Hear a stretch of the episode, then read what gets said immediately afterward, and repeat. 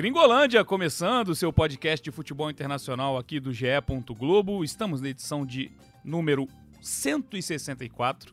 Eu sou o Thiago Benevenuti e hoje temos convidado ilustre, convidados ilustres, porque também estou ao lado de Felipe Schmidt. Tudo bem, Schmidt? Hoje tem entrevista, hein, cara? Tudo bem, mas esse convidado aqui já tá, já tá batido, ah, né? você é ilustre, você é ilustre também. Não tanto não. quanto o nosso é, outro convidado que eu vou esse, apresentar Esse que vale a pena, esse que vale a pena. e lembrando que você pode ouvir né, o nosso podcast na plataforma do GE. Globo e também nos agregadores de áudio por aí. Estamos no Spotify. Voltamos ao Spotify, né? Depois de um período, né? É sempre, com, sempre com uma emoção. Problemas. Temos também agora o blog Gringolândia. Você pode acompanhar também nossos pitacos em texto, com pequenas zicadas, né, Schmidt? Acabei, né? É, atrapalhando a vida do Guardiola depois daquele texto. Teve isso, teve lá. isso. Mas é isso, a gente está também no, no Twitter, Gringolândia GF, você pode mandar lá a sua pergunta. E agora que eu apresentei tudo, vou dar meu boa noite neste momento. Estamos gravando na noite desta quarta-feira, hoje é dia 18, 18 de maio, tô perdido. Bem-vindo, Allan Kardec, nosso convidado de hoje, especial, depois de um, um período na China, tá de volta ao Brasil. Tudo bem, cara? Bem-vindo. Obrigado boa noite, né? E depois de seis aninhos aí, estou de volta ao Brasil, mas agora no momento estudando algumas propostas. Mas agradeço a vocês a oportunidade de estar aqui participando e vamos fazer uma resenha boa. Vamos fazer uma resenha boa, vamos aprender a falar um pouquinho do idioma lá, o Schmidt, será que o, que o Alan vai ensinar pra gente? Pode começar aí, Schmidt, você, vou te dar as honras aí de começar nosso papo. Fala Kardec, uma honra aí falar com você, conversar com você. Você voltou, tá no Rio de Janeiro, né? É, já, já se estabeleceu aqui no Rio, né? Eu você falasse se, é, se é me, realmente a sua ideia ficar aqui no Brasil por agora. Você ficou seis anos na China, né?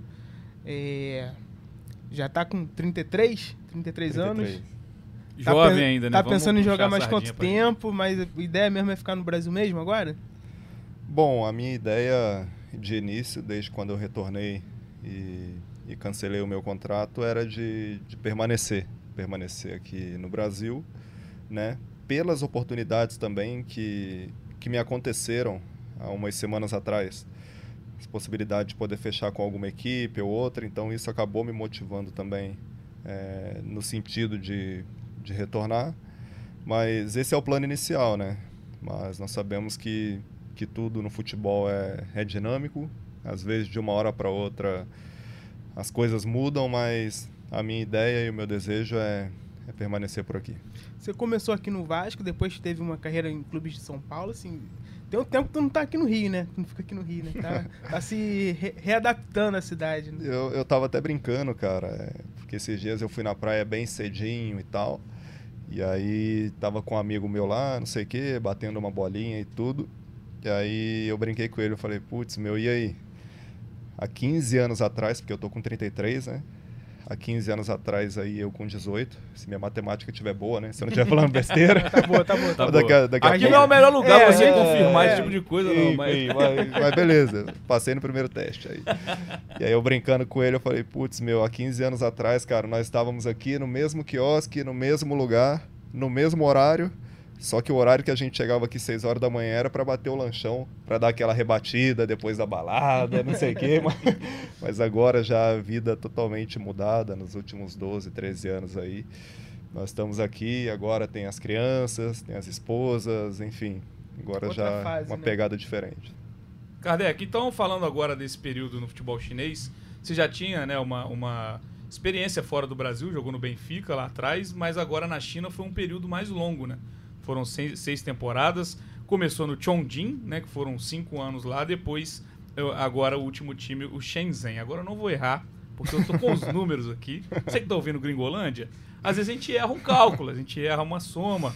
Agora sim, ó, foram 7 gols na primeira, 10 na segunda, 16 na terceira, 14 gols na quarta, 8 na quinta e 12 na sexta por temporada, acho que eu acertei. É. Fica melhor, agora, e a agora, soma, e a soma? Agora você tentou me apertar, porque você foi falando, você foi falando picado, aí... É, 55 H... gols no Chongqing, então, tá certo? Sim, tá certo. É porque, na verdade... E 12 a... no Shenzhen. Sim. Em 19 jogos. É, você está certo. Só a questão é que tiveram alguns gols, dois no caso, se eu não me engano, que não foram computados aí é, são os dados de, de lugar para lugar, Uhum. que na verdade, pelos números do clube, Ah, sim. pelos números do clube, eu terminei, se eu não me engano, com 57. Olha eu aí. falei 57 ou 58, mas como você tinha falado na conta inicial 47, É, então é, não, acho é que, que Eu- foram 57. Só pra, Tá. só pra dar um bastidor aqui, a gente teve que regravar essa parte, porque o Bené falou a primeira Não, vez. O Bené, o, peraí, Bené, o Bené tirou 10 gols do cara. Não, aí não. Tu vai mexer com o gol do atacante, aí, o, Ó, aí é brabo. A Teve nossa que- fonte é o gol, Tivemos mas que realmente eu regravar. errei um pequeno cálculo. E a, A- gente não teve que regravar Não, não, não, por não. isso, Felipe. A câmera, a câmera tá pegando, ele me cortou 10 gols. Temos provas, temos Eu dei um jeito de cortar o cabo aqui pra arrumar um tumulto, refazer Obrigado, Alan. e no retorno, e no retorno da pergunta dele, tirei ele veio dois. colocando temporada a temporada. O pra- pra HD. te- Pra te quebrar, pra te quebrar. O HD aqui não consegue pegar número a número, fazer a soma e aí, teve- ele tentou aí me teve pegar. Que aceitar, teve que, teve Mas que... a conta final que deu 55, não sei se é o número exato, eu arredondei dois pra cima, uma margenzinha de erro aí, aí. porque são os Tá números do tudo clube. certo, Então, Tá tudo certo. tá em casa. Mas Alan, agora voltando a falar desse período lá. Como foi essa chegada, né? A proposta que chegou pra você, você estava no São Paulo. E como que foi o período de adaptação? Foi rápido chegando lá? O que, que você sentiu mais dificuldade jogando no futebol chinês? Cara, assim, a proposta chegou no momento em que nós fomos eliminados da semifinal da Libertadores contra o Atlético Nacional num jogo em Medellín, se eu não me engano. Tá? Nós jogamos um jogo O Atlético foi campeão, né? Aquele Atlético do ano, Borja, do, no ano, do acho que do. Osório, se eu não me engano Sim. também. Se eu não estiver falando besteira, tá? É, enfim, foi o ano que o Atlético, se não me engano, foi campeão. Nós perdemos ou ganhamos o jogo, enfim, fomos eliminados. Não lembro da história do jogo lá. Acabando a partida, nós voltamos para São Paulo, num voo fretado também, se eu não me engano. Enfim, são detalhes. Nós chegamos em São Paulo pela manhã. Aí esse dia foi um dia de folga, eu fui para casa. E enfim, não fazia a mínima ideia de janela de transferência, etc., do que poderia estar acontecendo. Claro que eu tinha um contrato longo com São Paulo, então nem passava pela minha cabeça sair. E cheguei em casa, cansado e tudo, não sei o que, deitei para dormir. Falei para minha esposa, eu vou dar uma descansada, vou apagar aqui, não vou botar despertador, não vou botar nada, porque eu tô, tô morto, viemos virado, não sei o que, do jogo.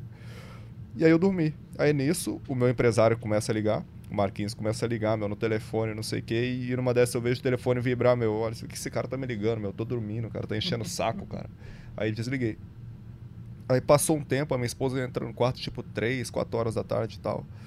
Meu, o Marquinhos tá ligando aqui sem parar, porque ele quer falar com você um negócio muito urgente, muito importante. Falei, puta, meu, o que esse cara quer? Aí peguei o telefone meio que cansado, falei, liguei pra ele. E aí, meu, o que você quer? Ó, tem uma proposta da China aqui pra você, a janela fecha daqui a 12 horas. Você tem que tomar uma decisão, os valores são esses. Você tem que tomar uma decisão se você quer ir ou não e tal. O nome do clube é esse, dá uma olhada aí. Falei, ah, beleza, meu, vou dar uma olhada aqui. Desliguei o telefone e falei, meu. Tipo, enfim, não vou soltar uma palavra baixa aqui, mas falei, meu, beleza, vou voltar a Deu dormir. pra, deu pra dar uma imaginada, né? É, falei, vou voltar a dormir. Aí voltei e tal, quando foi 9 horas da noite, não sei o que, mensagem dele. E aí, meu, como é que tá? Você viu, não sei o que. Eu falei, vê o quê, meu? Você tá achando que eu tô brincando? Eu tô trazendo uma proposta pra você, não sei o que e tal. Você tá achando? Eu falei, meu, toda hora nego especula uma coisa, especula outra, não sei o que, não acontece. Ele falou, olha essa merda aí. tipo, entre aspas, não é uma merda, mas olha, olha isso aí e, e decide, porque nós temos que assinar o contrato nessa madrugada, porque a janela vai fechar. Aí começou a bater a real, sabe? Eu falei, putz, meu, e agora? O valor é esse, é, o valor é esse. Cidade Chongqing. Eu não tinha escutado falar sobre a cidade ainda. Como que eu vou buscar informação, né, da China num- nos navegadores aqui, né, internacionais, Então, para fora da né? China? Um tempo curtíssimo. Porque, porque a China é, é um país um pouco mais fechado, então é difícil você ter informações claras assim, Não é- ainda não mais é, de, não é uma cidade famosa, né? é, ainda mais de uma cidade que eu não conhecia. Uhum. Aí eu falei, meu, o que que eu faço? Cara, vamos descobrir se essa cidade é boa ou não, com todo respeito. Comecei a jogar nome de tudo que era marca de coisa, de grife importante, não sei o quê. Aí vi que tinha uma na cidade, tinha outra, tinha outra, tinha outra, tinha outra. Falei, opa, se tem essas marcas, a cidade não pode ser ruim. Tem que, gostei da Boa, boa, boa estratégia, hein? técnica, boa técnica. Rapaz, boa tem, técnica. tem que ser... o- Aprendizado no Gringolândia de Não, hoje. Sabe, ti- tipo, se tem, não pode ser ruim. Então, acredito que seja uma cidade boa e tudo. vambora. Aceitamos o desafio, assinamos o contrato e viajamos. E aí chegamos lá, meu, tudo que eu imaginava, né, pela relação do que eu busquei na internet que pudesse ser bom, a expectativa foi muito aquém, muito melhor, muito aquém não, né, muito melhor do que eu esperava, porque a cidade é maravilhosa, cara. A cidade é muito boa e tudo, e complementando a pergunta, porque, enfim, acho que eu estou muito tempo sem vir para o Brasil, eu acabo fazendo uma resposta gigante. Não, mas é, é muito, muito, é pra muito tempo mesmo. sem falar, mas enfim, tô fazendo uma explicação, Uhum. talvez para as pessoas entenderem também bem como foi. E aí, cara, eu chego na cidade, tal, complementando a pergunta e começo a conhecer e tudo, papapá. E as maiores dificuldades que eu tive naquele momento eram com alimentação, né? A questão ali da, da culinária, ela era, era, não é totalmente diferente do que nós estamos acostumados. Então, foi alimentação e idioma, comunicação, porque não conseguia me comunicar. Hoje, eu não consigo me comunicar 100%, mas eu entendo muita coisa. Mas naquele, imagina naquele primeiro momento. Eu tinha uma filha pequena com um ano e meio, a minha esposa também, né, estava comigo ali e tal. E foi um desafio que, assim, cara, eu acredito que a minha adaptação tenha acontecido entre um, dois meses mais ou menos, porque eu fui alguns meses antes da minha esposa. Logo em seguida ela foi. A minha família se adaptou super bem na cidade. E nós tínhamos amigos também que estavam convivendo, que estavam vivendo lá e começaram a conviver conosco no dia a dia, que jogava comigo lá, que era o Fernandinho e tudo, o Ricardo também, que sempre morou com ele lá, ajudando, dando suporte. Eles passaram muito mastigado como era o dia a dia, como eram as coisas, onde achar alguma comida, um supermercado, não sei o quê. Então, facilitou muito, facilitou muito a minha chegada lá. Então, no dia a dia, nós tínhamos, assim, entre aspas, muitas coisas mastigadas, porém, assim, tirando o idioma, tirando, acho que a alimentação, que foi o que mais pegou no início, é, a vida foi muito boa. A cidade é muito boa. E você chegou lá na época que o, a China, os clubes da China, acho que estavam investindo pesado, né? Aquela época do que eles estão botando dinheiro, estão contratando, contratando jogador da Europa, né? É uma, é uma época também que até a, a própria liga estava bem forte, né? Sim, sim. Eles fizeram uns investimentos muito altos, né? Nós sabemos que, que muitos jogadores de nome, principalmente nesse período, eles passaram por lá, né? Então acabei jogando contra muitos deles, né? E inclusive os nossos aqui, né? Os brasileiros. Sim. Estamos falando de, de Renato Augusto, de Hulk, de Oscar, de, de Paulinho. Enfim, citando alguns nomes rapidamente assim, cara, é, as pessoas toparam o desafio, até porque o investimento que estava sendo feito era um investimento muito alto. Ô, Kardec, e muita gente fala, às vezes, é, quando o jogador volta da Rússia, da, China, perdão, que foi o caso do Hulk, por exemplo, é, quando ele volta, volta com uma desconfiança. Ah, o futebol não tem um nível tão alto é, para você olhar para os números desse jogador e analisar né, de, de uma forma justa. Só que o Hulk volta para o futebol brasileiro, ele sobra aqui. Isso é, um, é bom né, para os jogadores que saem de lá também não ficarem. Porque realmente, claro, você não vai colocar a China num patamar de uma liga europeia, isso a gente sabe, a gente acompanha. Mas também não é assim, né? Quando a gente olha, claro que o futebol local, né, os jogadores locais, melhor dizendo, ainda tem muito a evoluir, mas pelo investimento que foi feito, não era uma liga totalmente né, fraca. Você tem bons nomes. Você já citou vários, né? Só para falar de alguns brasileiros. né? É, na verdade, é assim, né? Uma coisa que as pessoas, na minha opinião, elas acabam analisando muito quando alguns jogadores, principalmente vindos da China, chegam no Brasil, é a capacidade física, né? Então, assim, começar falando do Hulk, que foi um caso que eu não estive acompanhando tanto, mas vi alguma coisa ou outra, as pessoas fazendo alguns comentários e tudo. E todo o sucesso que ele tem é por mérito dele, por mérito do clube, que também apostou na capacidade que ele tem, com a estrutura que ele deve ter no Atlético, com todas as coisas envolvidas, mas principalmente por ele se cuidar, né? Porque eu acho que a questão física, ela por um lado, ela pode até te favorecer, porque você tem tempo de preparação, você tem intervalo entre os jogos e não é tão desgastante como nós temos o calendário apertado às vezes aqui no Brasil. Né? Então, na parte física, às vezes você pode ser até preservado, mas aí também vai depender de cada atleta, de cada pessoa, como ele se comporta no dia a dia e como ele se cuida. Então eu acredito que se o atleta se cuidar e, meu, treinar sério, com, sabe, com, com esforço e tudo, fazer da parte física o melhor, ele consegue chegar em ótimas condições aqui no Brasil. E a parte técnica, que as pessoas às vezes acabam falando, ah, porque o nível é baixo, o nível é baixo. Cara, tecnicamente, nós estamos falando de Brasil, cara. Comparando, né? Hoje, comparando o Brasil com China, meu, nós somos o país do futebol. Cara, não tem o que falar, uhum. né? Não tem o que falar. A gente compara o Brasil com a Europa, que, claro, também é uma ótima escola, não sei o quê, grandes equipes, papá.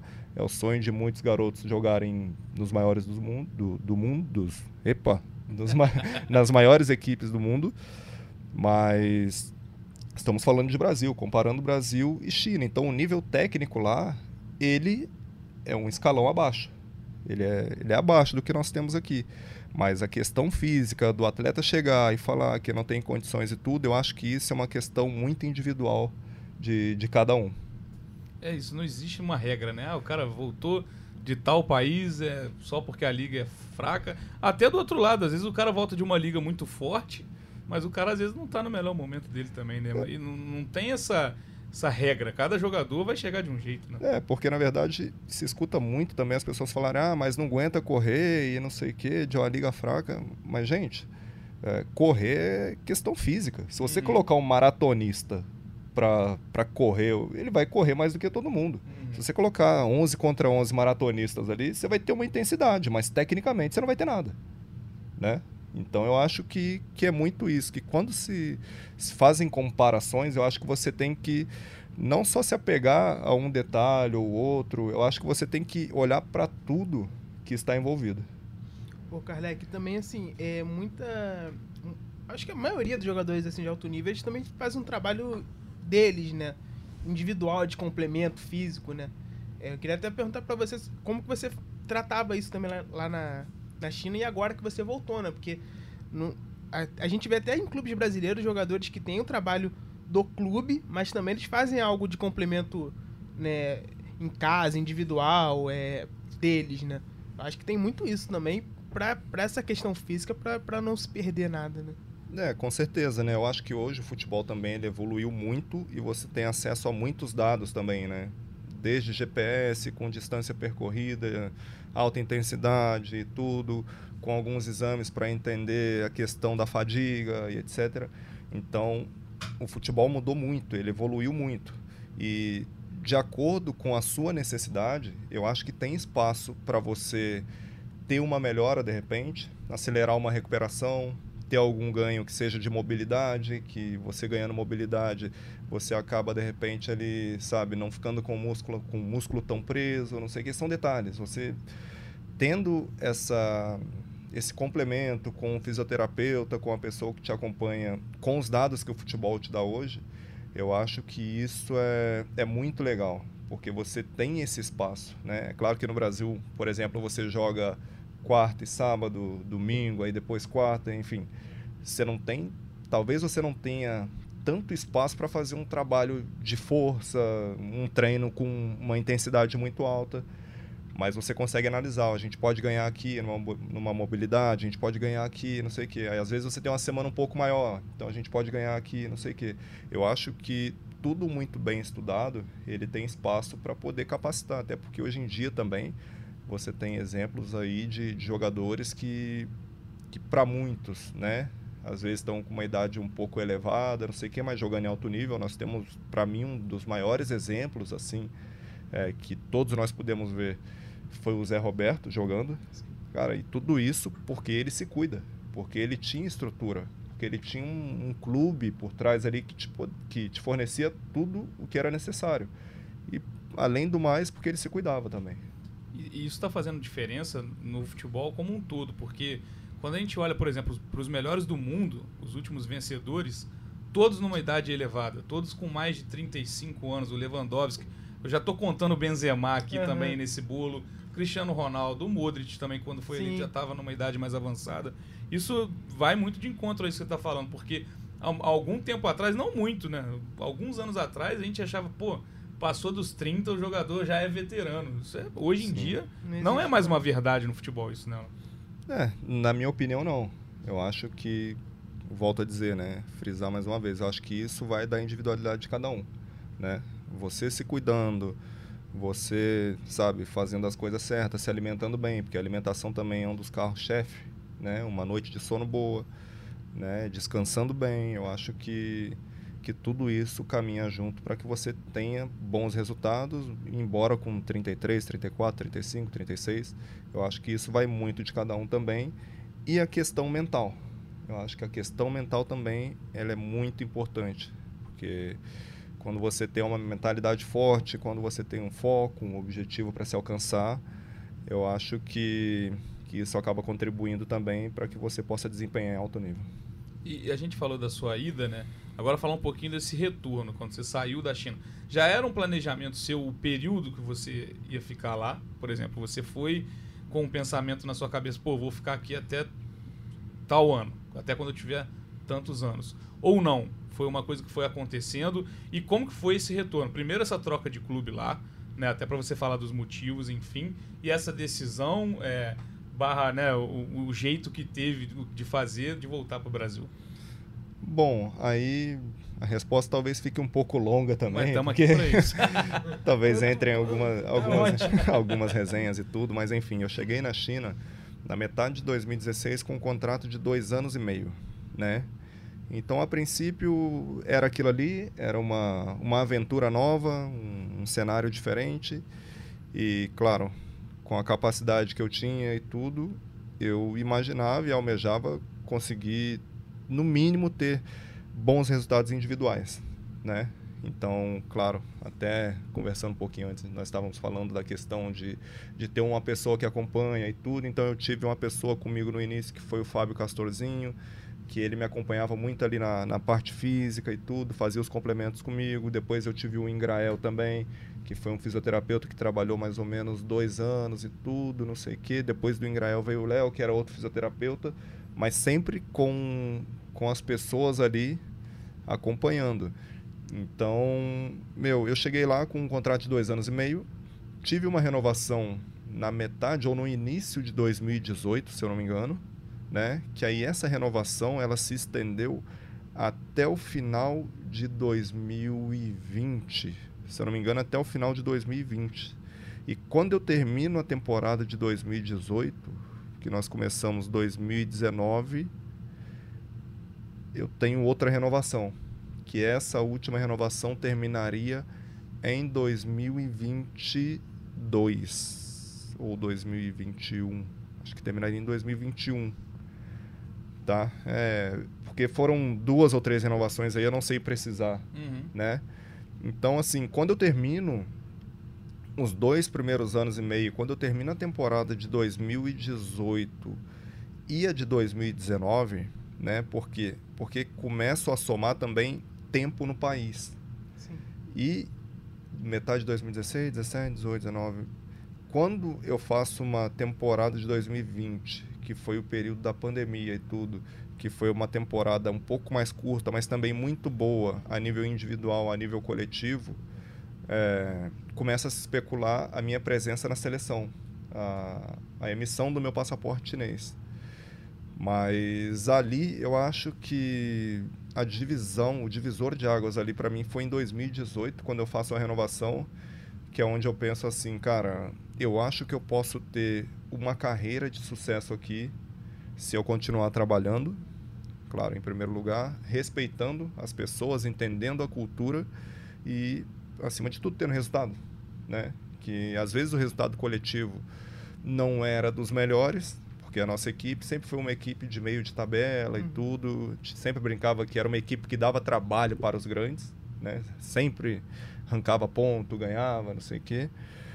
E, e enfim, eu tinha, é, eu tinha resultado individual, o coletivo mais ou menos, então eu comecei a pensar que eu poderia ter uma carreira de sucesso. E aí foram acontecendo as renovações, renovações e tudo mais. E ali eu estava tranquilo, a minha família também já estava totalmente adaptada, já entendia qual era a pegada do país, como que funcionava tudo, e todo mundo muito feliz. E que foi onde nós ficamos até o momento. Acho que foi mais ou menos um resumo assim do que tudo aconteceu, né? Porque, porque, a minha saída aconteceu agora, no, uhum. em, em abril de 2022.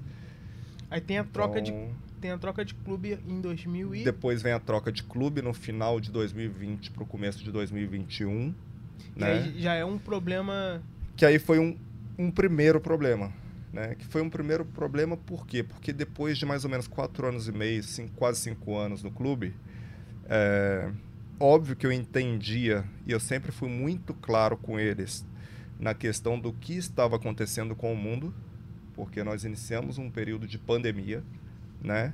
Então, cara, uma reviravolta muito grande com os clubes não só lá, mas em todo o mundo. E, e enfim, eu joguei aquela temporada de 2020 Claro também que eu fiquei no Brasil um período de pandemia, né? Entendo totalmente tudo que nós não estivemos lá, mas desde julho adiante até o final do ano, eu só tinha recebido três meses de salário, né? Aquele ano ali, se eu não me engano, acho que eu só tinha recebido três meses de salário e e jogamos e com salário atrasado e tudo e eu podia ver assim nas pessoas, né? Um uma certa angústia, né? De tipo assim, caraca, nós precisamos do salário, os funcionários, as pessoas que trabalham no clube, nós precisamos do salário, principalmente dos bônus, porque os bônus eram sempre maiores do que o salário desses funcionários. Então eles contavam muito com essa grana e tudo, não sei o quê. E naquela altura eu já tinha uma condição de capitão da equipe, né? Então você imagina que o capitão era um estrangeiro, né? É, a minha comunicação não era 100% em chinês, tanto é que viralizou um vídeo do meu tradutor, que, que, se tornou amigo e tudo, que sempre fez um trabalho espetacular, que é o Vitor, o Zhouke, chinês, que o vídeo viralizou e tudo. Muito bom vídeo. Em uma, em uma das palestras que... Palestra assim, né? Conversando no vestiário antes motivacional, de... né? É, um pouquinho motivacional. mas acabou viralizando por quê? É, eu via as pessoas com uma certa angústia, enfim, é, trabalhando ali, se dedicando. E todo mundo fazendo de coração, com o coração, né? É óbvio que nem relógio trabalha de graça. Uhum. Mas eu tentando conversar com as pessoas, eu tentando, meu, tipo, cara, vamos lá, a gente precisa ganhar, meu, a gente precisa, né, correr, lutar, não sei o quê, por nós, por essas pessoas. E nessa altura nós estávamos no clube eu, o Fernandinho, que tinha acabado de ser campeão com o Grêmio na Libertadores em 2017, se eu não me engano, ou 18. Foi. 17. 17. Né? É. Eu, Fernandinho, o Marcinho, que tinha vindo do Fortaleza, e o Cirino. Né? Éramos quatro brasileiros e o Adrian, que era um polonês parceiro, parceiro, parceiro, que era, a gente brincava que era o quinto brasileiro, né? E eu conversando com o Fernandinho um dia, cara, nós estávamos vendo movimento de pessoas, tipo assim, ah, não vamos treinar porque, meu, os caras não, não querem pagar, a gente tem que tomar alguma atitude, tem que paralisar, não sei o que e tal. E eu conversando com o Fernandinho, meu, nós olhamos assim um para o outro em, em um momento e nós falamos assim, cara, nossa família está aqui na China, né? Elas vi, as famílias foram depois da pandemia, passaram por quarentena, não sei o que, que não é fácil. É, nossa família está aqui, tudo, não sei o quê. E tudo que nós ganhamos até hoje, seja na vida profissional ou na vida pessoal, foi com honestidade e seriedade. Por mais que num momento de raiva você queira, puta meu, não vou treinar, não... mas nós olhamos um pro outro e falamos assim, cara, nosso time, ele depende de todos, depende principalmente de nós. E o campeonato ele foi num formato que foi o seguinte: eram 14 jogos, dois grupos de oito, né? Aí jogava sete idas, sete uhum. voltas, enfim. E aí eram 14 jogos. Depois disso, os quatro primeiros de cada grupo se cruzavam entre quarta, semi e final, uhum. né? E aí, cara, nós jogamos os sete primeiros jogos os oito primeiros jogos, minto. Os oito primeiros jogos, porque foi uma volta de sete e o primeiro jogo contra o Beijing Guan. E nós, naquela altura, nós estávamos em penúltimo do grupo, né? Nós estávamos em penúltimo do grupo, as pessoas, meu, cara, a gente não quer treinar, não sei o quê, papapá. Nós nos reunimos e falamos assim, meu, Deus vai abençoar. Deus vai abençoar. Nós sempre fomos honestos, né? corretos e tudo, não sei o quê. Vamos fazer o nosso trabalho com seriedade, vamos trazer os chineses para nós, vamos trazer as pessoas para nós, vamos abraçar esses caras que vai dar tudo certo. E nós fizemos um milagre, cara. Nós ganhamos as últimas seis partidas, nós classificamos em terceiro e as pessoas estavam incrédulas. Ninguém acreditava. A única coisa que acontecia era por que, que, que gerou a revolta nas pessoas, porque eles sempre viviam prometendo. Semana que vem nós vamos pagar. Aí não pagava. Semana que vem nós vamos pagar. Não pagava. Perdia mais um jogo? Não, mas o prêmio do outro jogo é maior. Por quê? Porque você motivava os caras. Uhum. Né? Então, tipo assim, sempre prometendo. Sempre, sempre prometendo. E eu cheguei no diretor e eu falei para ele, falei, cara, deixa eu te falar uma coisa, você já me chamou mais de cinco vezes na sua sala, no seu quarto. Se você não pode pagar, não prometa. Porque nós estamos aqui, a temporada iniciou e, meu, eu vou até o fim. O que eu comecei, eu vou terminar. Porque eu acho que isso também vinha e vem do caráter, né? Eu olhava para o meu lado, graças a Deus eu tive um salário legal lá, mas eu olhava para o meu lado e tinha um funcionário, meu irmão, que, que os caras estavam agoniados que não tinha salário né? E eu tentei ajudar essas pessoas, aí também não vem ao caso, porque às vezes as pessoas que vão escutar vão, ah, mas, enfim, são detalhes, mas, cara, ajudei pessoas e, e eu, como capitão, como profissional, eu tentei motivar essas pessoas a, a lutarem. Porque, cara, a gente já tava na merda, já tava tudo fodido, não tem salário. Se perder, que não vai pagar mesmo. Aí que não vai pagar mesmo. Então vamos entrar em campo, vamos jogar e conversando sempre com os chineses, cara, nós precisamos estar juntos, nós temos que ir, não sei o que, papapá. Então, tipo assim, aconteceu que os caras prometiam, não cumpriam, prometiam, não cumpriam, prometiam, não cumpriam.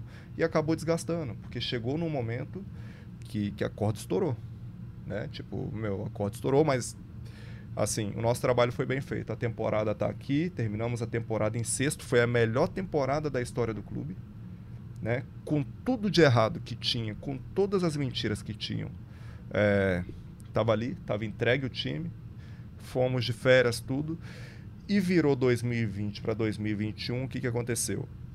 A pandemia estava naquela instabilidade muito grande, né? E eu, junto com a minha família, nós falamos assim, cara, que, que nós fazemos? Se nós formos ao Brasil, nós teremos que voltar, porque nós temos contrato, não sei o que e tal. Então, como tem a possibilidade de trocar de time, eu acho mais sensato permanecer. Se realmente vai acontecer essa troca, trocamos de time. E aí, a gente segue a vida, faz a temporada de 2021 que tiver que fazer. E depois a gente vê o que acontece lá na frente. Então, nós ficamos na China um período longo, né? É, de, não longo, longo assim, mas complicado pela questão de pandemia, uhum. não sei o que, papapá. E, e ficamos, trocamos de time, né? E aí começa toda uma história que, enfim, estão me dando a oportunidade de falar. Eu acho que vale a pena contar tudo o que aconteceu e tal, não sei o quê. E aí eu troco de time. Só que antes dessa troca, cara, começa uma confusão muito grande. Por quê? essa pessoa, esse diretor, assim, do Chongqing, que, que comandava ali, que, que tinha o poder de contratar e tudo, não sei o quê, eles queriam que eu fosse para o Shanghai Shenhua, que é uma equipe muito tradicional também. Uhum. Eles queriam que eu fosse para o Shenhua por quê? Porque o Shenhua estava dando benefícios para o Chongqing. Os benefícios que eu nunca vou descobrir quais são. Mas dentre eles tinha empréstimo de jogadores, não sei o quê, papapá. Não era só pagar o passe, no caso. É porque, na verdade, naquela altura, para você ter noção, naquela altura era março. Era março de 21. de 21. Eu, foi quando foi o deadline, foi o último dia da janela de transferência, eu fui para o Shenzhen. Mas até lá, eu só tinha recebido o salário até maio. Maio de 20. Maio de 20. Então. Deixa eu só te fazer uma pergunta. Essa situação que teve foi só no Chongqing ou outros clubes também estavam com esse problema?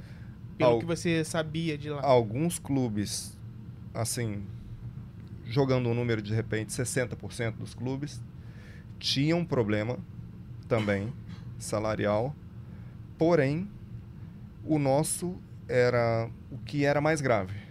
Entendi. Tá? O nosso era que era mais grave. Mas a questão foi o que eu falei. Eu terminei a temporada jogando, eu conversei com eles e tudo. E o que eu falava era: se você não puder me pagar, não prometa. Porque você está me prometendo para que eu jogue. Mas eu não estou jogando simplesmente por você. Eu estou jogando, não estou jogando porque você está me prometendo. Eu estou jogando porque a torcida é fenomenal. Porque eu gosto do clube. E eu estou jogando por mim. Porque se eu fizer uma temporada e a situação estiver ruim, eu vou para outro clube.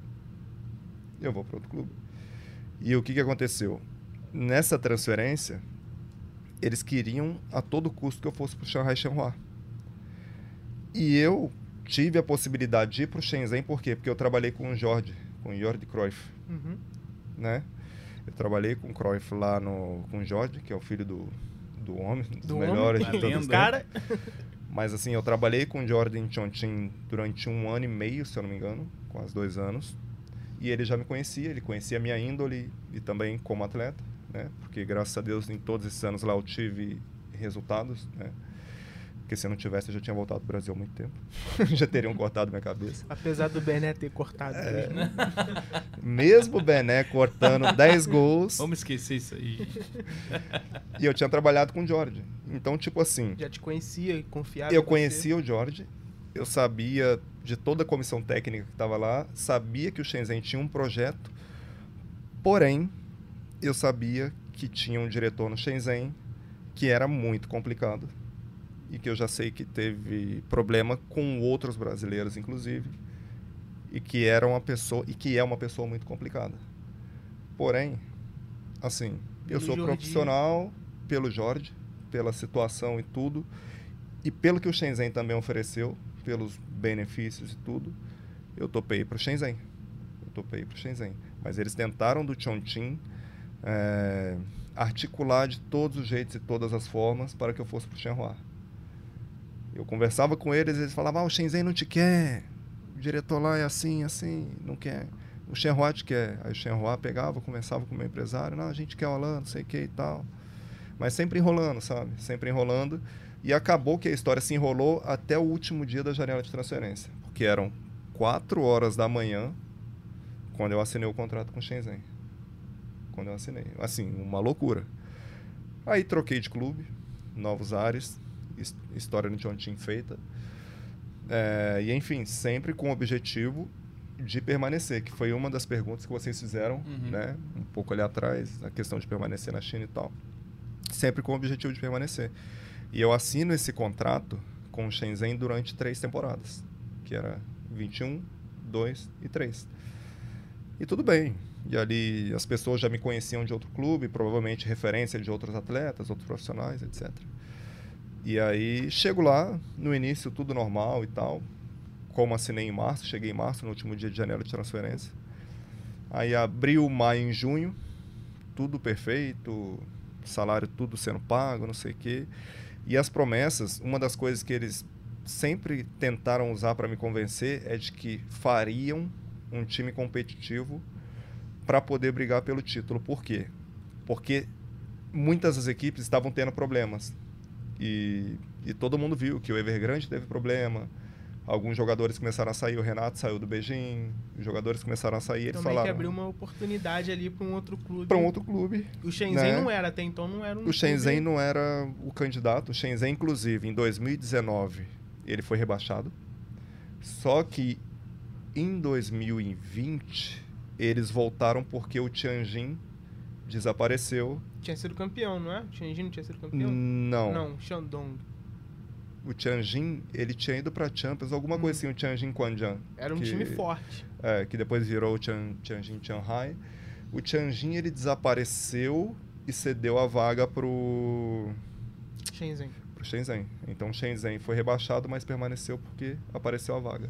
Em 2020 que o Janssen foi campeão, que foi a temporada que nós terminamos em sexto, Uhum. inclusive a primeira partida foi 1 a 1, se eu não me engano. Nós empatamos em 1 a 1 e o jogo da volta das quartas nós perdemos de 1 a 0, com um jogador a menos. Perdemos pro campeão. E aí que eu estava contando da história do Shenzhen é que, que a história ali, ela começa legal, tudo normal, tudo sob controle, mas o diretor, ele sempre foi uma pessoa muito explosiva, uma pessoa sempre muito orgulhosa, que eu sempre me dei bem com ele, assim. Ele me respeitava, eu respeitava ele. E eu sabia as histórias que tinha dele, tudo, e eu falava, cara, beleza, né? As pessoas têm opinião, por mais que seja um fato, né? Porque fato é diferente de opinião. Por mais que fatos tenham acontecido, mas as pessoas têm as opiniões e tudo, e, e assim, para início de trabalho e tudo, isso conversando com o meu empresário, com outras pessoas que já tinham trabalhado com ele, falei, cara, não tem nada a falar.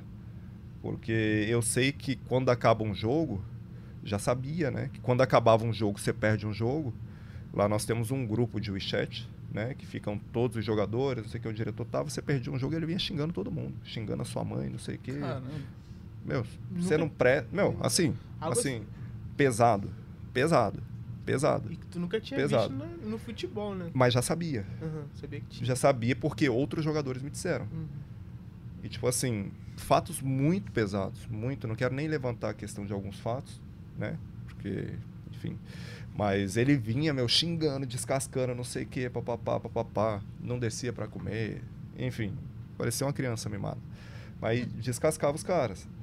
E às vezes, pessoalmente, ele não falava. Né? Tipo assim, comigo ele assim, sempre tive uma relação normal com ele e tal, eu não falava. Mas eu sabia quem ele era, né? Eu sabia quem ele era. Tava sempre ali e... com o pé atrás, né? E enfim, cara, e o início foi tranquilo, meu. Nós começamos ali finalzinho de março, mais ou menos. Abril, maio, junho. Julho já começou a atrasar o salário. Algumas coisas começaram a acontecer que eu não sabia o que era. Tipo assim, questão das empresas que estavam controlando o clube, não sei o quê enfim, perdendo valor na bolsa, papapá. Todos esses detalhes, enfim, que, que não vem ao meu caso, porque quando eu não sei é, alguma coisa a 100%, eu não gosto de falar ou de dar opinião, porque, enfim, posso estar falando alguma besteira. Mas, de fato, né, que é diferente da opinião, de fato o salário começou a ser atrasado. E eu pensava, caraca, meu, eu passei por um momento em que eu saio em março do, de um clube, é, eu saí em março de um clube, recebendo o último salário de maio do ano passado. Então, nove meses, mais ou Só menos. Uma dúvida, você recebeu esse valor depois ou até hoje tu não recebeu? Não recebi. Recebi, eu larguei, porque é uma rescisão de contrato. Você meio que abriu mão para poder ir pro Shenzhen. Não, eu tive que abrir. Tipo assim, ou eu abria a mão, ou eu ficava. Ou você abre mão ou você fica, né? Então, em março eu tive que abrir mão ali de junho em diante, né? Junho, junho em diante, até o proporcional de março. E aí começa a acontecer essa mesma história no Shenzhen. Aí atrasa o salário, não, a gente vai pagar, não sei o que e tal, papá. E de fato uma promessa se cumpriu, pagaram com um pouco de atraso, não sei o que e tal. Aí atrasava um, dois meses de novo, não sei o que, aí já acumulava, aí pagava um, foi acumulando, aí começou a atrasar. Mas enfim, como eu tinha falado, eu tinha começado a temporada e tal, não sei o quê. E o Shenzhen é uma equipe incrível. Assim, tá num lugar incrível ali, numa zona muito boa, que é a zona, o calor o ano todo. A cidade é incrível e a cidade é muito rica também. É uma cidade muito desenvolvida, é incrível. Então, eu sempre procurava acreditar que o quê? Que por mais que alguma coisa esteja acontecendo sem eu entender, é, vai ter alguma solução vai ter alguma solução, porque, meu, a cidade está aqui, é o, é o único time da cidade. É uma cidade que, que tem condições, que é rica e tal, não sei o quê. E aí eu falei, cara, beleza, meu, vai estabilizar, vai chegar um momento que vai estabilizar. Mas de fato ele foi ali instável até o final do ano. Nós terminamos a temporada no dia 4 de janeiro, que foi o último jogo da temporada. E naquela altura, nós já estávamos, estávamos quatro meses de salário atrasado né? E aí quando termina a temporada, o que, que acontece? Tô com esses meses todos de salário atrasado e começa o período de férias. E começa o período de férias num período onde a pandemia na China ainda tem certa importância. Voltou, né? Retomando. Né? Uhum. Mais uma vez eu caio na mesma história. Minha esposa, e aí? vamos para o Brasil passar as férias ou permaneceremos na China, porque depois pode ser que seja mais complicado até voltar. Não, vamos para o Brasil. A gente vai para o Brasil e tal, está gestante, né? Hoje com sete meses, naquela altura ela estava com dois, se eu não me engano. Era dois, vou falar besteira, enfim. Era um início de gestação ali. Ainda dava para viajar, né? Porque depois não Ainda pode mais. É porque a gestação te fala em meses, semanas, enfim. Aí você Uhum. acaba se perdendo um pouco. Mas a gente estava naquele período que poderia ir e voltar. Ir pra, vir para o Brasil e voltar para a China. Por quê? Porque era um período que, que não tinha um risco ali, né? Uhum. Então, tipo assim, vamos pro Brasil, vamos.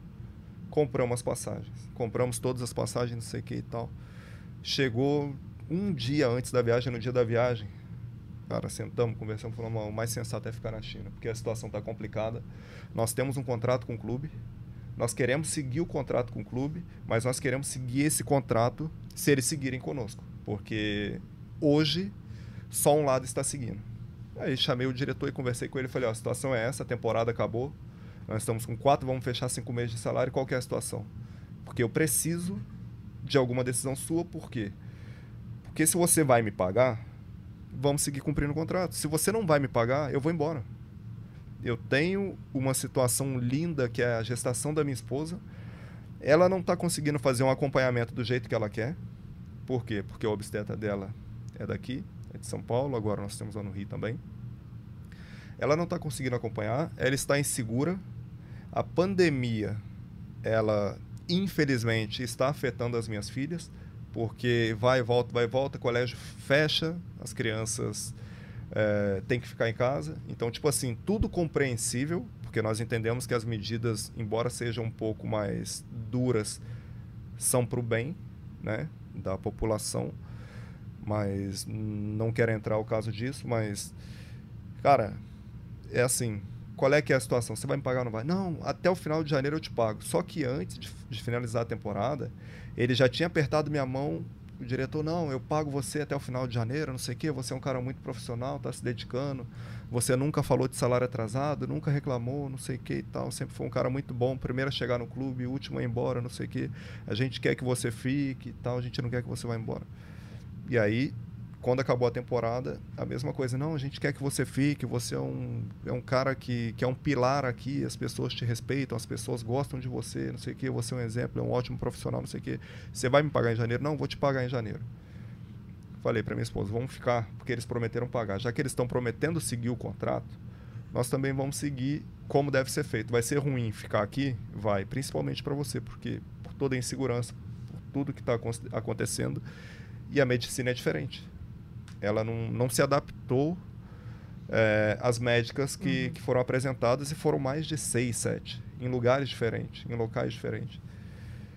Então nós vamos passar por esse momento, que é um momento de.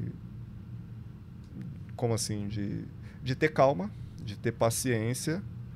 Porém, meu amigo, eu sei que você está se esforçando ao máximo para ficar aqui e tal. A gente vai defender o contrato e vamos ser profissionais. Porque se nós formos para o Brasil, nós corremos o risco do contrato, tipo, a gente não conseguir voltar e não cumprir o contrato. Então aí ficamos, aí passamos lá, janeiro, fevereiro, aí chegou em fevereiro e tal, não sei o que, ah, a gente vai voltar a treinar no dia 16. Se eu no 16 viagem, começa a treinar dia 17. Minha esposa tinha uma consulta dia 18. Aí eu pedi pro diretor, falei, por favor, por favor, deixa eu ficar até o dia 18 para acompanhá-la, não sei o que e tal, questão de tradução. Isso aí no retorno dos treinos. Mas de fato, quando eu falei final de janeiro, quando eles prometeram pagar, chegando na última semana ali, na última semana, faltando alguns dias para acabar a semana, não, a gente precisa fazer uma reunião com você, que a gente precisa conversar sobre o salário. Eu falei, meu, o que vocês querem falar? Só tem que pagar, vocês não tem que falar nada. Não, não, não sei o que, a gente precisa conversar e tal, não sei o que, vai. Beleza, vai, fala, não, que a gente não vai ter o dinheiro para te pagar, não sei o que e tal. Quanto que vocês podem pagar?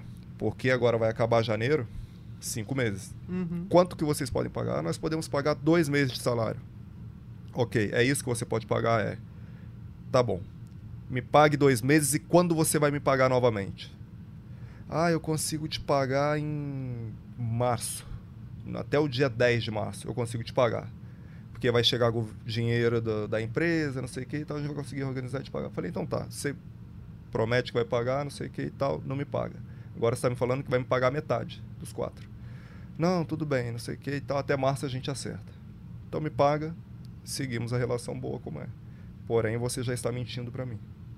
Você já está falando mentira para tentar me manter, para tentar não sei o que e tal. Não, não, não é isso, não me leva mal. Ok. Aí foi, passou, chegou fevereiro, que eu falei que retomamos os treinos e tal, começamos a treinar. Passaram 10 dias de fevereiro, se eu não me engano, do dia 18 ao dia 28, foi exatamente isso. Do dia 18 ao dia 27, nós treinamos. No dia 28 era folga.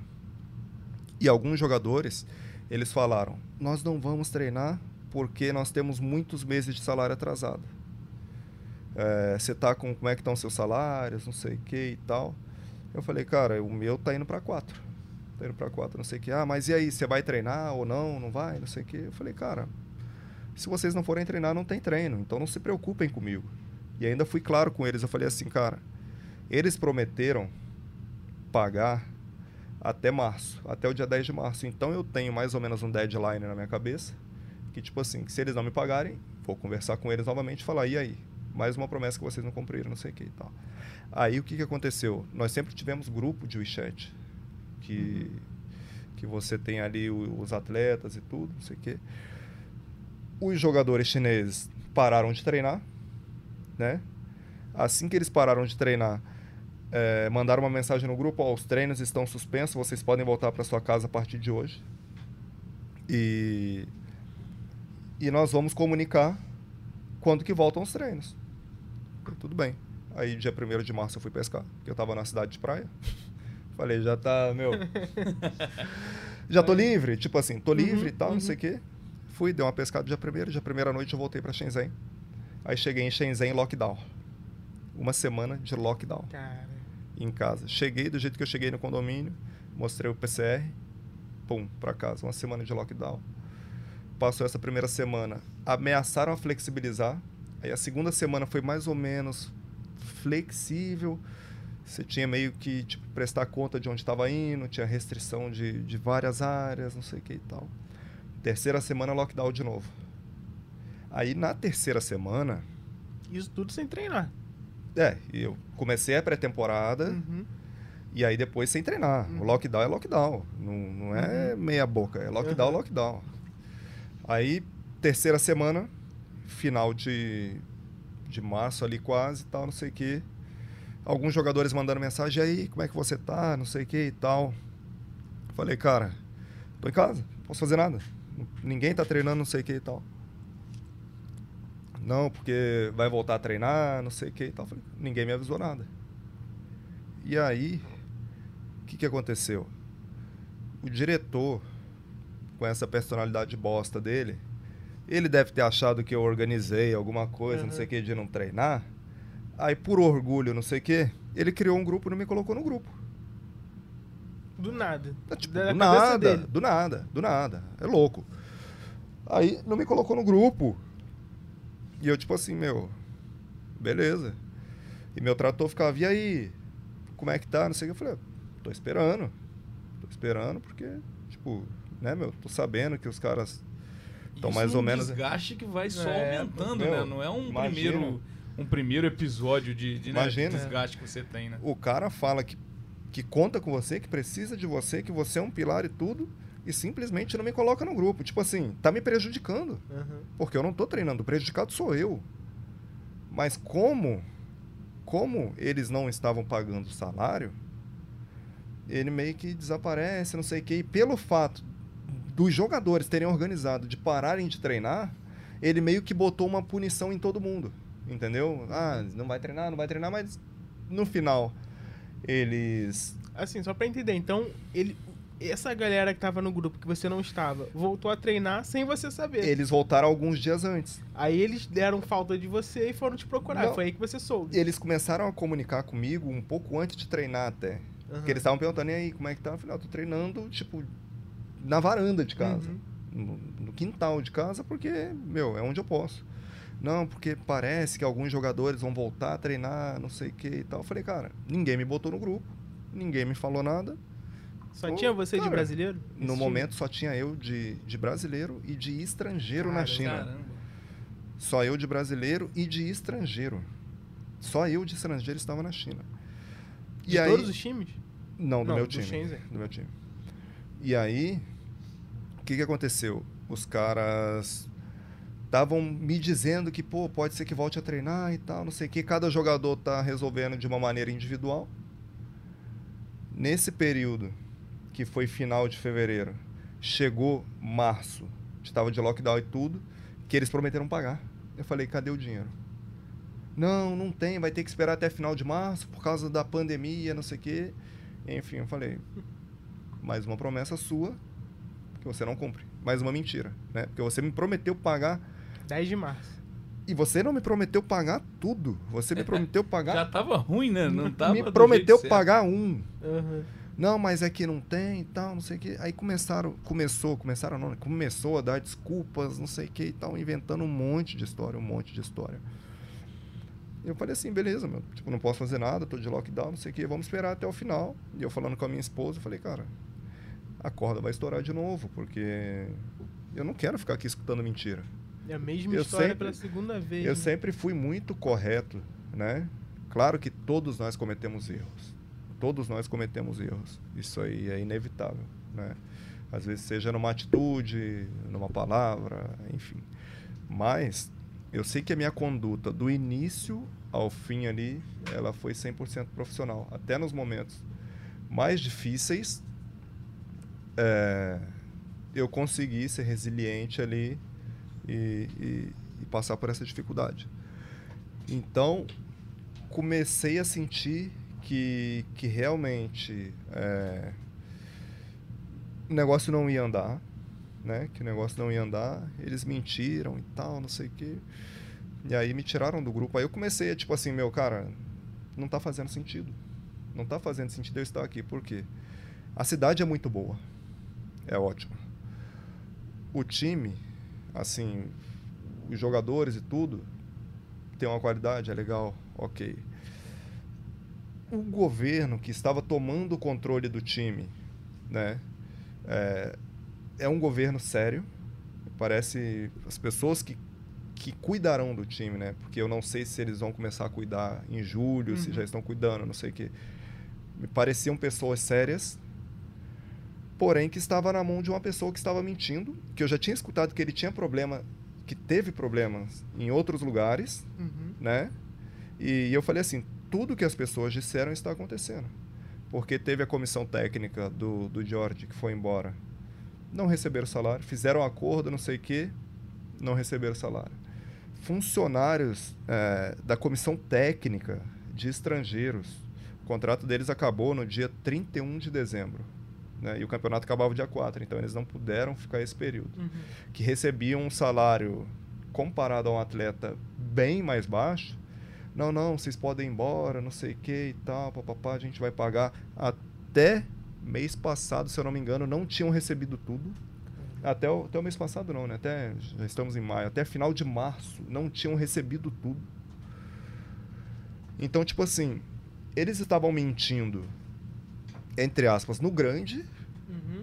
E no pequeno eles não cumpriam, meu. Só tentavam ganhar gordura pra queimar falando mentira, meu. E era mentira atrás de mentira, mentira atrás de mentira. E as pessoas sempre tentando acreditar que, que iam receber, porque, meu, é merecimento. É, Ninguém colocou uma arma na cabeça de ninguém dizendo Uhum. que eles tinham que pagar um salário de mil reais, ou de 50, ou de 100 reais. Né? Se eles estão pagando isso, é por merecimento e tudo, porque você trabalha. E, meu, não sei se os, se os, os outros estrangeiros receberam, tá? Mas até março ali não tinham recebido e tudo, estavam querendo ir para a FIFA e tudo também, porque foram as mesmas histórias do que as pessoas fizeram no Chontin. É uma pena, por quê? Porque Chontin é uma cidade incrível, incrível, com torcedores que sempre enchem o estádio. E você ter o clube na mão de algumas pessoas ruins. Uhum. E o Shenzhen é a mesma história. Porque a torcida é muito top, a cidade é top, o campo é de primeiro mundo. O centro de treinamento é muito bom, sabe? e você ter uma pessoa que, entre aspas, está só olhando para o rabo dela, né? Tentando tirar vantagem, contando mentiras, enfim, vários outros detalhes, comandando o time. Então, isso, meu, assim, a minha paciência começou a se esgotar porque eles começaram a mentir e tudo. E aí eu conversei com meu advogado, meu advogado mandou a notificação. Olha só, vocês estão devendo o Alan quatro meses de salário, quando ele mandou a notificação, se não me engano. Eram quatro meses de salário. E. Três ou quatro meses de salário. Tá? E, e vocês não estão deixando o Alan treinar. Isso diante da FIFA é, meu, é um comportamento abusivo. O Alan pode rescindir o contrato de imediato. Passaram dois dias, me mandaram mensagem: não, vamos te colocar no grupo do time, você vai começar a treinar com o time. Eu falei: ok, eu estou esperando vocês é. né, me dizerem onde eu treino e tal, esse tempo todo, e vocês não dizem. Não, tudo bem, a gente vai colocar. Aí passaram alguns dias, vocês responderam meu advogado? A notificação que ele mandou dos salários. Mas que notificação? Ah, você viu, você por acaso dois dias após é, receber você pro grupo. Você me é. volta pro grupo. Porém, você não viu a outra notificação que foi junto, né? Uma você viu, outra você. Não, nós não vimos. Fala para ele mandar para nós. Aí meu advogado mandou a notificação. De novo. Mandou a notificação ali. Era final de março. No dia 31 de março, se eu não me engano. Né? Eu voltei a treinar um pouquinho antes. Não lembro exatamente qual foi a data, mas voltei a treinar um pouquinho antes. E aí no dia 6 de abril, nós viajamos, estava treinando em Shenzhen, viajamos para treinar em outra cidade.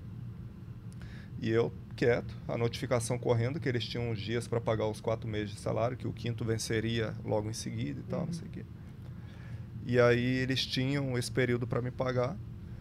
E, e eu tinha a decisão assim de que, cara, é, dei oportunidade para vocês, fui sincero, vocês me prometeram em tudo. Então, agora eu tenho que notificar, porque se de uma maneira tete a tete, apertando mão, olho no olho, porque, meu, eu falei para ele, falei assim, cara, você é homem, eu sou homem. Você tá apertando minha mão, você tá garantindo que vai me pagar. Se você não me pagar, eu vou ficar puto contigo. Porque a palavra de um homem, às vezes, ela representa, ou, ou sempre representa, muito mais do que um papel assinado. Papel as pessoas rasgam e tudo, né? Então eu falei para ele, cara, eu falei assim, você tá me prometendo, você tá falando.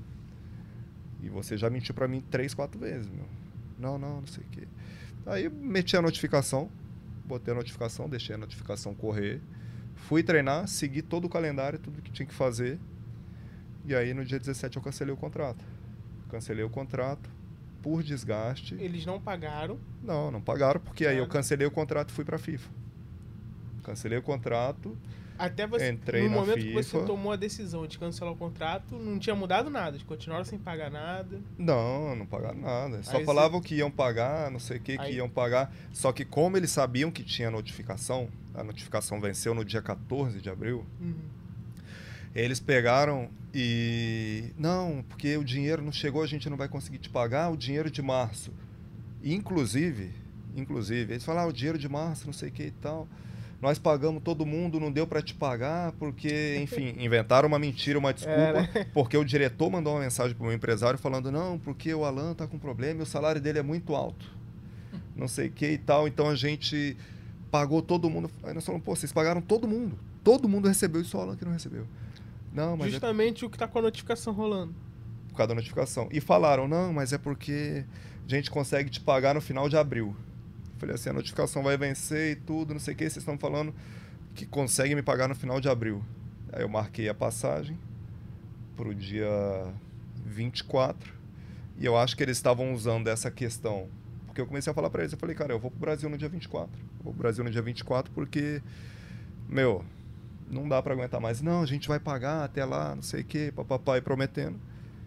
Só que chegou um momento que, que eu tive que tomar uma decisão a notificação venceu e tal, conversei com meu advogado, com meu empresário, mas antes conversei com a minha família, minha esposa, minhas filhas não têm entendimento ainda, e com o meu pai, que sempre me ajuda, né, nessas questões e tudo. É, conversei com eles, falaram, cara, vamos quebrar e tal, não sei o quê, vamos tentar antecipar a passagem para o dia 17, porque já que vai quebrar o contrato, não tem por que ficar. Não tem por que ficar. Aí nós quebramos o contrato no dia que eu viajei. Dia 17 de abril. E provavelmente, como eles tinham a informação que eu viajaria no dia 24, é, eu acho que eles foram pegos meio que de surpresa. Mas a história se repetiu num lugar diferente. Infelizmente, por quê? Porque eu sempre falo, cara, a China foi um país incrível para mim e para minha família, né? Me proporcionou coisas maravilhosas que até nunca pudesse imaginar que eles me proporcionariam. É, os clubes foram incríveis, incríveis, incríveis, muito, muito, muito legais mesmo de se trabalhar. E eu adoro, eu amo o Chontin, meu, eu gosto, cara. Sabe, digo que, cara, tinha vontade de poder em algum momento jogar lá só para ver a torcida, uhum. para ver o estádio, os apoios. No Shenzhen eu não tive esse contato próximo porque foi um período de pandemia, então os campeonatos eram fechados e tudo, né? E foi um período curto também, foi uma temporada, né? E, e cara, eu criei uma identificação muito boa lá, muito legal, que infelizmente, mesmo depois de tudo que na minha opinião eu fiz de bom, que foi ser profissional, ser respeitoso, né? Uma pessoa, cara, que, que sempre procurou ajudar o próximo e tudo, que nunca deu uma dor de cabeça. No Chontin, depois de quase cinco anos, terminei escutando mentira, etc., e abrindo mão de nove meses mais ou menos de salário. E depois no Shenzhen, a mesma história, porque eles achavam que, na, na, minha opinião, essa é uma opinião minha, que eles iam tentar tirar vantagem de alguma coisa, não sei o que e tal, papapá. Mas eu falei, cara, aconteceu uma vez para acontecer outra é um pulo. E eu não quero passar por isso novamente. Eu não, não acho que eu não tenho uma saúde mental uhum. para é passar por tão isso. curto, né? É, em dois anos você curto. viver a mesma e, situação duas e não, vezes. E não é só eu, é a minha família. Claro. É a minha família. Porque Esposa se, grávida ainda. Porque de repente se fosse só eu, só o Allan Kardec, é, solteiro e tudo, não sei o quê, papapá, é de repente, você é um moleque com uma boa instrução, com alguém atrás te dando bons conselhos, tipo assim, meu, você não tem, entre aspas, nada a perder. De repente, você perca um pouco de tempo, que é muito precioso. Mas é, vale arriscar uhum. para ver se vão te pagar ou não. Porque, em teoria, é um dinheiro que, que outros lugares vai ser difícil de se conquistar. Né? Mas é, eu tô numa idade da minha vida que, que eu não sou um garoto, né? Não sou velho também, tô numa idade boa, na minha opinião. Eu me cuido, eu tenho meus cuidados e tudo, não sei o que e tal. E eu tenho o bem mais precioso que é a minha família. Então as decisões que eu tenho que tomar, ela será pautada ali família em primeiro lugar e depois vem Allan Kardec, né? Óbvio que quando você está numa questão profissional e tudo, cara, a minha família sempre também defendeu os meus interesses, sempre me acompanharam, sempre fizeram de tudo por mim para que nós pudéssemos chegar até onde nós estamos hoje. Mas eu tenho que tomar decisão assim muito baseada na minha família. Hoje para mim e sempre, né, foi a minha prioridade. Mas, cara, não, não suportava, meu, não suportava. É, convivi com mentiras mesmo. Vi situações assim muito desagradáveis, sabe? Falta de respeito com outros atletas, coisa em essa grupo, questão etc. Que você, essa questão que você falou do que ele Muito... ia no aplicativo lá de conversa e xingar todo mundo. Mano. Ele fazia alguma coisa do tipo pessoalmente também? Aí, geralmente as pessoas sabem o mato que elas estão lenhando, né? Você pegar um, um, moleque de 20, 22, 25 e dar uma lenhada, puta, beleza, mostrei poder. Aí você vai pegar um cara que está na China, há 5, 6 anos, que não é um, uma criança, que não te dá motivo. Por quê? Porque primeiro de tudo você não dá motivo. Era o primeiro a chegar, ficava na academia lá empurrando peso igual louco. Enfim, ia treinar com as veionas saltadas e falava: Pô, meu irmão, já tô carreira solo. Não eu tenho, se mete, não se tenho, mete comigo. Eu tenho, que, eu tenho que intimidar os caras. Não, é brincando, mas tipo assim, era o primeiro a chegar. Minha conduta extremamente profissional. Era o último a sair fazia tudo o que tinha que fazer, não reclamava de nada, não, não reclamava literalmente de nada. E sempre resolvi os meus problemas por conta própria. Ah, mas a comida, por exemplo, a comida hoje não, não tá legal para mim, na minha opinião, não tá legal. Meu, eu ficava na bolha os caras até brincavam. Eu tenho vídeo aqui no telefone, depois, enfim, se vocês quiserem ver ou não, né, fica a critério. Meu, eu comprava panela de pressão, eu comprava feijão, comprava, meu, churrasqueira, comprava geladeira, comprava frigobar, os caras falavam assim, meu, é incrível, meu, não é possível que você tem tudo isso dentro do quarto. Eu falava, eu tenho, cara, sabe por quê? Porque eu não quero dar dor de cabeça para ninguém. Eu faço meu Isso feijão aqui. Não, na bolha, no hotel, jogando Ah. o campeonato, sabe? Aham. Porque no CT ainda tinha a Sim, sim. flexibilidade. Mas não- eu não tive essa vivência de CT no Shenzhen, aham. porque foram bolhas fechadas, fechadas Entendi, mesmo. Ou entendi. então, quando eu tava no CT, eu tava indo para casa voltando. E quando tava em bolha, tipo assim, você tá concentrado, então você segue o cardápio. E as pessoas falavam, ah, mas o que, que você acha da comida? Não sei o que. Eu falava, meu amigo, não se preocupa. Tá? Do jeito. Não se preocupa. Você tem um arroz aí e uma proteína, tem uma salada, tal, tem um carboidrato. Ok, não se preocupa. Faça o que vocês gostem de comer e tal. Não se preocupa, não dava dor de cabeça, cara. Não dava dor de cabeça. Tanto é que eu fiquei seis anos. Tem jogador que chega, fica seis meses, não aguenta e sai. Tem jogador que chega, fica um ano, sei lá, e sai. Eu fiquei seis anos. E ninguém fica seis anos em um lugar por acaso. Entendeu? Então, tipo assim, eu chegava, trabalhava, respeitava, era humilde pra caramba, aprendia e ensinava. É, então, eles, as pessoas sabem onde elas estão mexendo.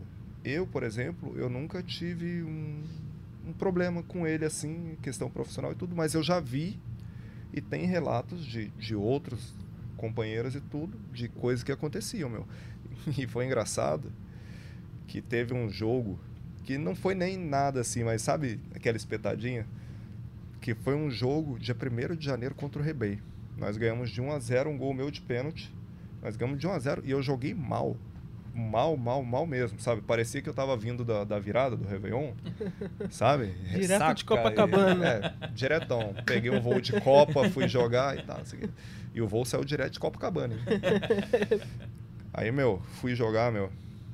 Perdi três, quatro oportunidades assim, clara de gol. Uhum. Perdi um pênalti e fiz o gol no segundo pênalti. Ganhamos de 1 a 0 Aí eu passando por ele no hotel e tal, não sei o quê. Assim, um ou dois dias depois do jogo, aí ele veio, pô, e aí e tal? Dava pra você ter feito um monte de gol nesse jogo, né? Falei, pois é, né? E, e ganhamos de 1 a 0 com um gol meu, né? E eu joguei, tive lesionado alguns jogos e tal, não sei o que, ainda sou quase artilheiro do campeonato.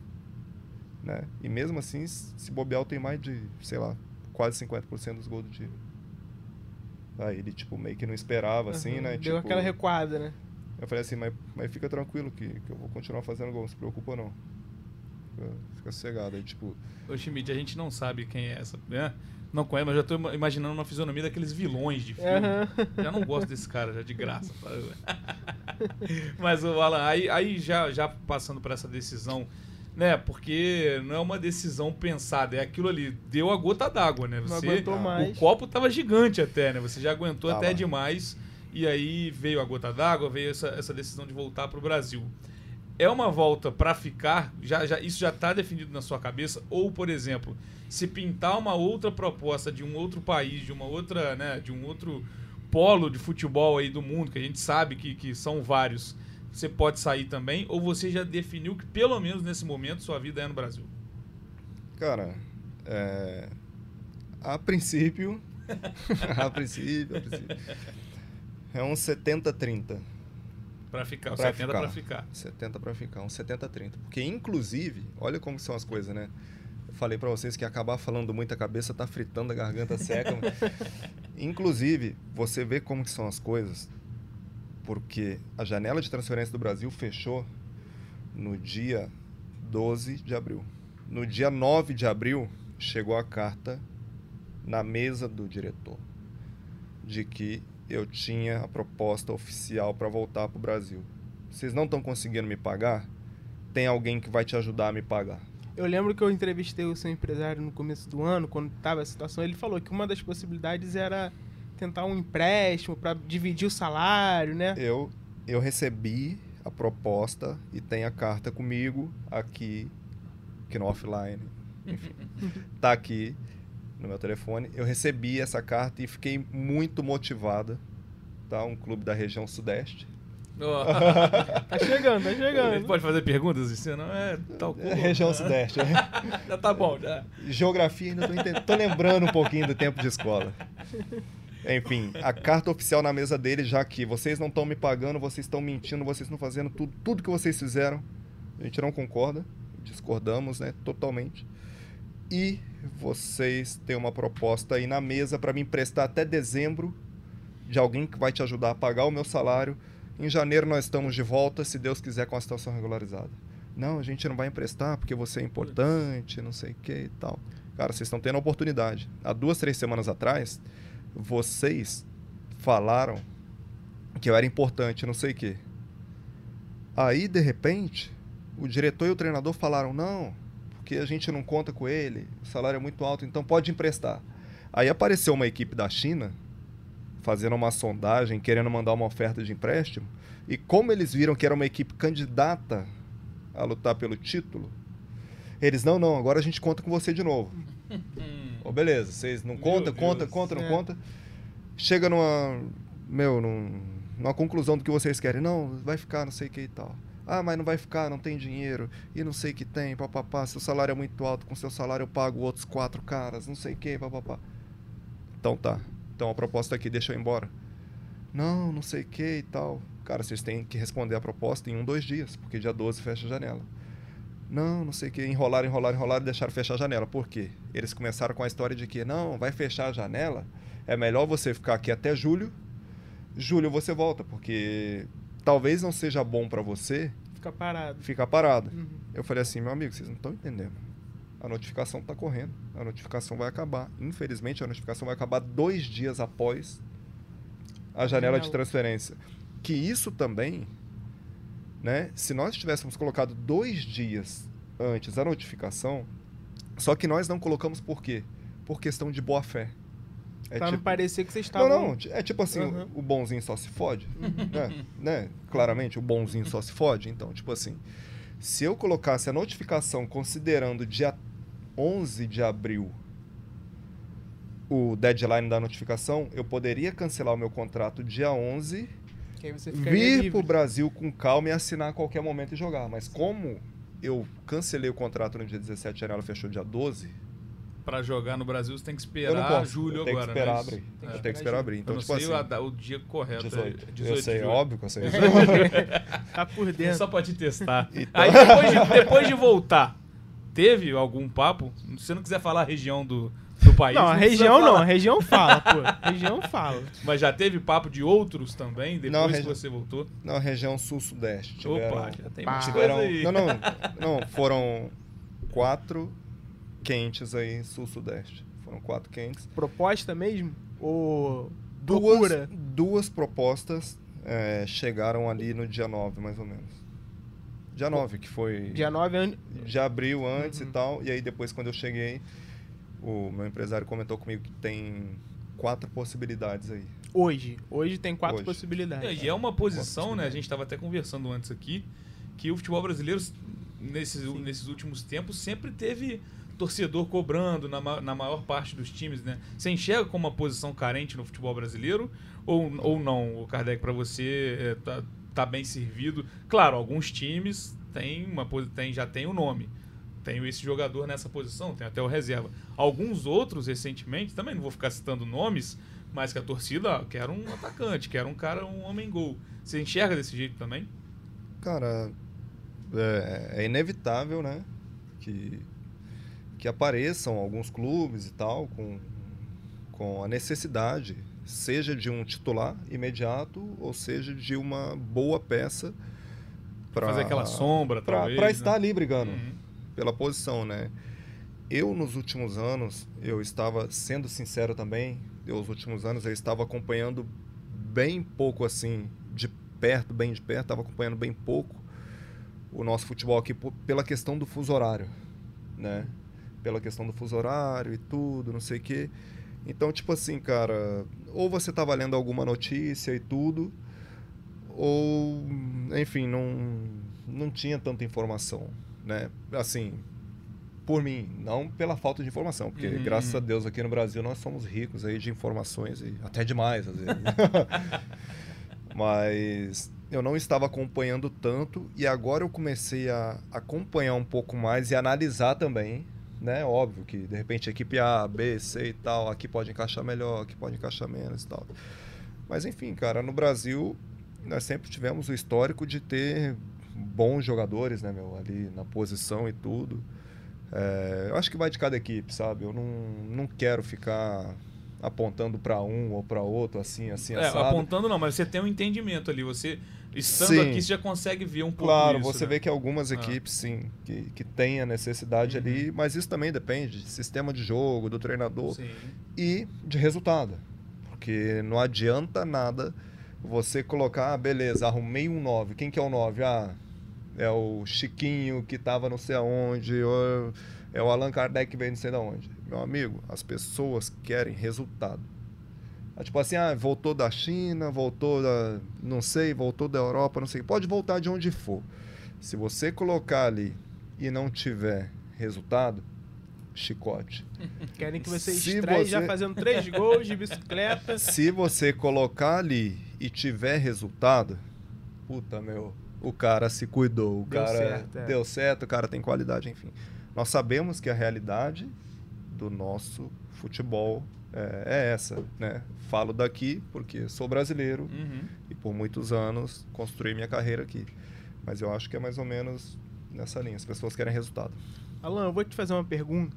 É, eu, por muito tempo, eu cobri o Vasco. Cobri o Vasco por quatro anos.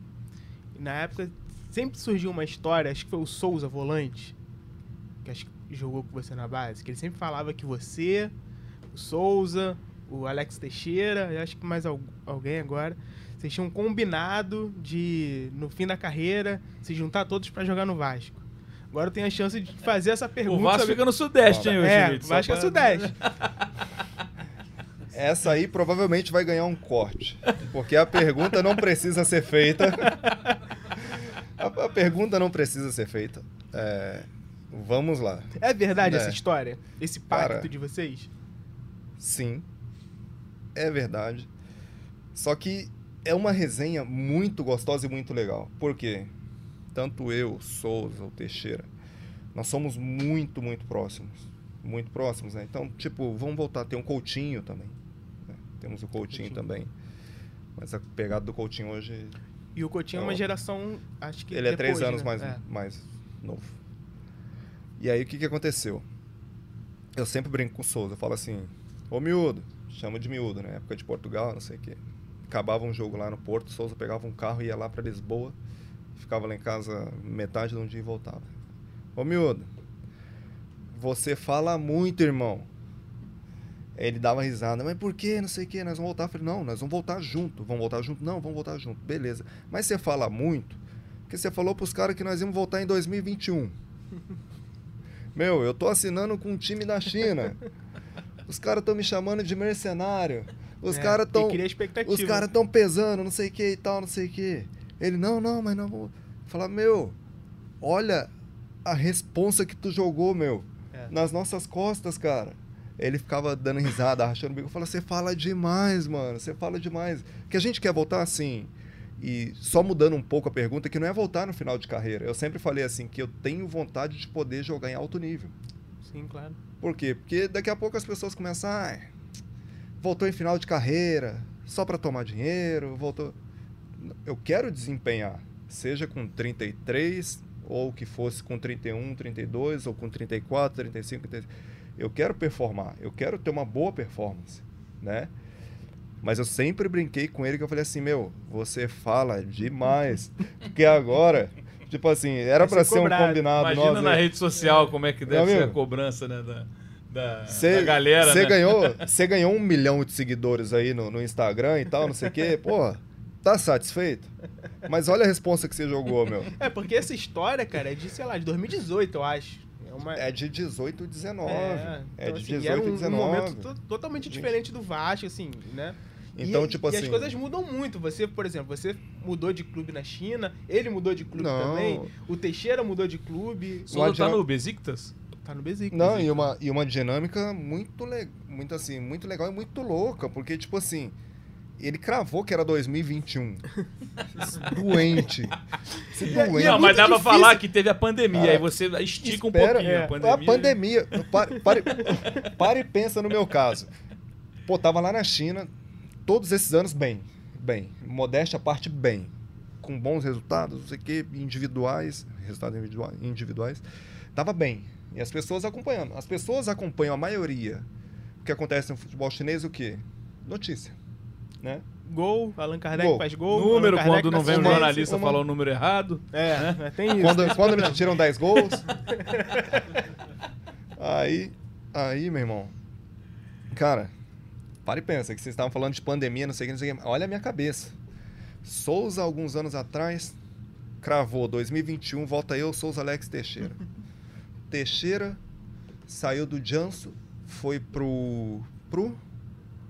da Turquia. Foi pra Turquia também, né? Besiktas junto com o Souza. Ah, tá junto Souza, com o Souza? tá? Deixa- Os Ih. dois foram juntos e não me levaram. aí. O Besiktas fica no Sudeste, ô Bené? Região Sudeste, ali perto de... Sudeste da Turquia.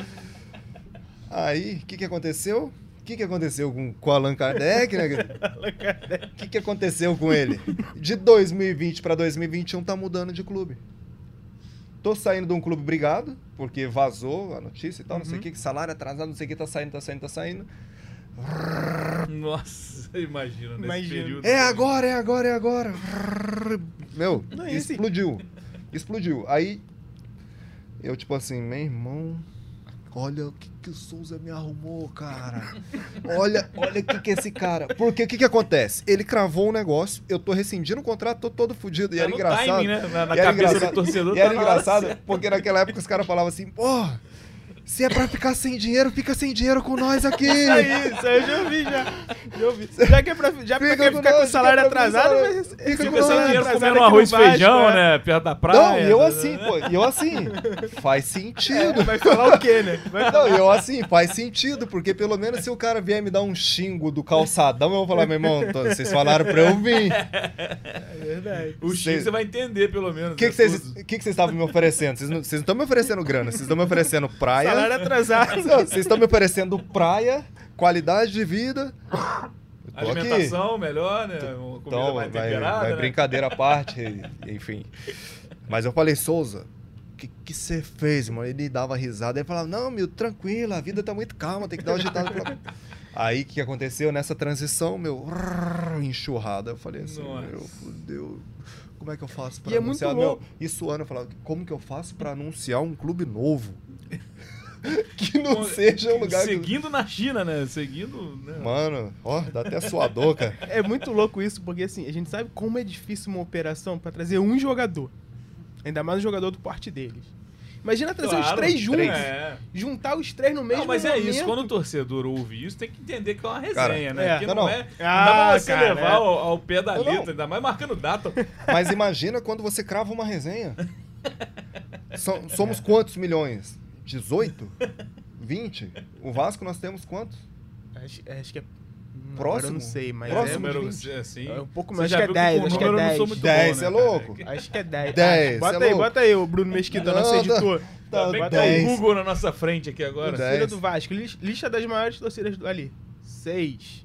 Tá louco, Vamos, vamos arredondar pra 10, vamos arredondar pra 10. Vamos arredondar Tá pra louco. 10.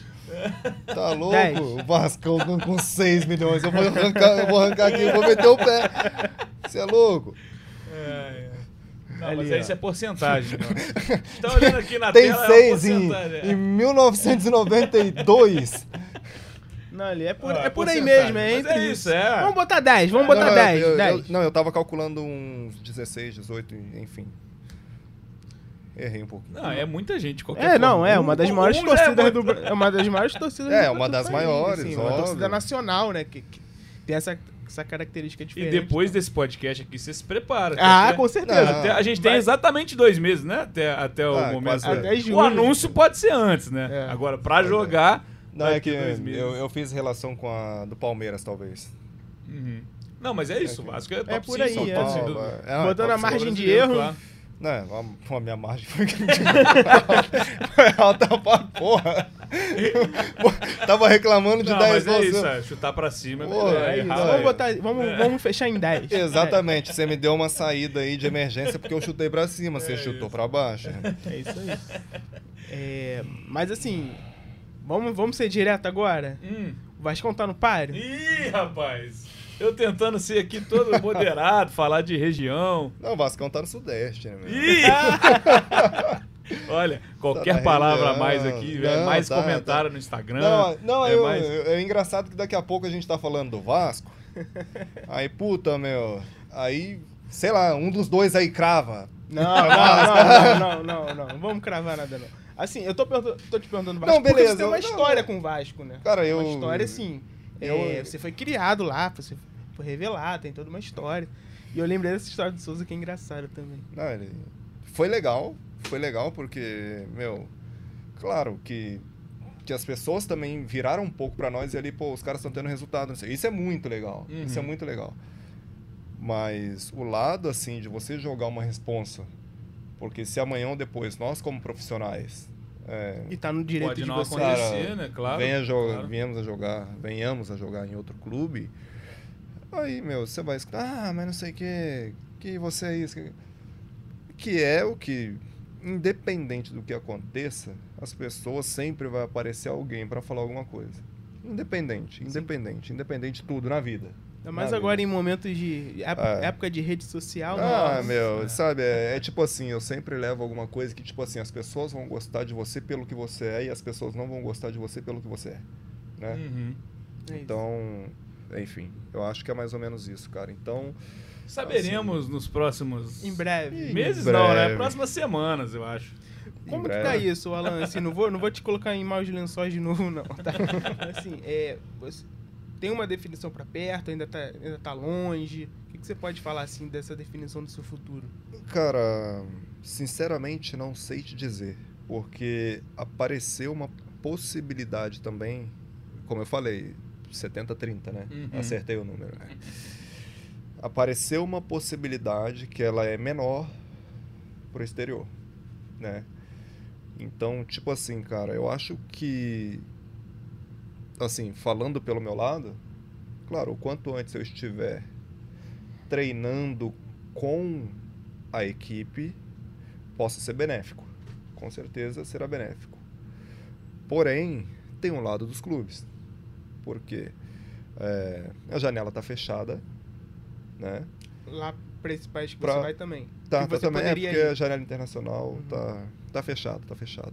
Eu não sei se abre antes do que o Brasil. Mas é, os clubes estão no início da competição, né? Não sei exatamente quantas rodadas nós temos. Aqui é, no Brasil, acho que são seis, né? Seis, seis rodadas. Tá, tá no início. E. E, cara, acho que vai de cada um. Eles vão contratar um jogador que só pode jogar a partir da metade de julho. Porque, tipo assim, é, vai ter algum gasto, vai ter. Enfim. Porque a situação agora é um pouco diferente. No sentido de que. É, a proposta que eu recebi em abril foi uma proposta de empréstimo. E agora a situação é Diferente. o contrário. Porque agora é um contrato maior, né? Em definitivo. Né? Um É, um- é contrato outra normal, negociação. É, né? é uma outra negociação. completamente diferente. Então, assim, cara, eu tô tranquilo, meu. Eu tô tranquilo. A única coisa que eu tive que tomar uma decisão era de estabelecer uma base pela questão da minha família, né? Então, acabei ficando pelo Rio, as crianças na escola e tudo, porque é, tenho a família praticamente toda no estado do Rio. E com a gestação e tudo, nós entendemos que, que talvez seja um pouco mais prático para estar mais próximo dos nossos familiares. Embora, embora é, o desejo inicial e o planejamento inicial, que toda hora muda, né? Mas era, era estar em São Paulo, estar em São Paulo e ter, e ter a nossa filha por lá e tal no início, mas aí nós conversamos, achamos bons profissionais assim também, tão competentes quanto que nós temos em São Paulo, para poder nos é, fixarmos residência aqui nesse momento. Você está treinando por conta própria? Como você está fazendo? Tô, tô treinando por conta própria, né? Estou me mantendo e tudo, claro que subindo a carga pouco a pouco também, mas estou me mantendo aí pouco a pouco, até porque eu sei que competir a Vera mesmo eu só posso daqui a dois meses, né?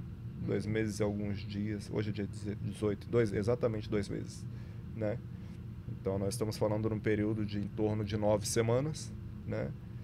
E eu acredito que, meu, cara, para estar treinando em alto nível, para poder competir e tudo mais, em torno de, de quatro semanas, cinco semanas, eu acho que é um período ideal. Até porque aqui no Brasil nós já sabemos que as pré-temporadas não. É.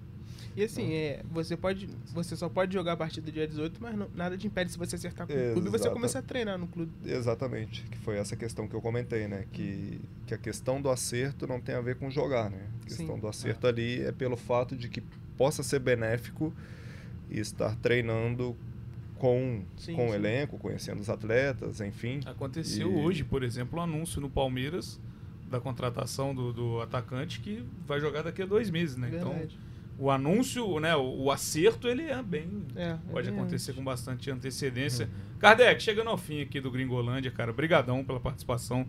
Sucesso aí nesse retorno ao Brasil, que você não tenha nem de perto mais essa dor de cabeça que você teve na China, cara. Valeu, brigadão. Cara, eu que agradeço a oportunidade de estar conversando e tudo. Né? Como eu falei, ficou um pouquinho comprido, mas. Não, o papo foi bom, pô. Ficou foi... cumprido, mas aí, aí, esse problema aí, quem resolve é o Bruno Mesquita, nosso editor. Ele dá o jeito dele. Foi... Bom que já deu crédito, que eu é. vou dar o crédito final aqui. Mas foi, foi tranquilo.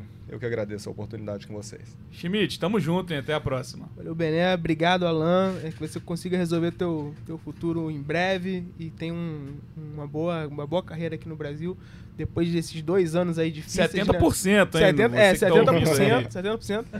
é, que você possa, depois de dois anos tão difíceis, né? Que possa é, reencontrar essa, essa felicidade aqui no Brasil e de preferência com, sem nenhum jornalista cortando teus gols, né?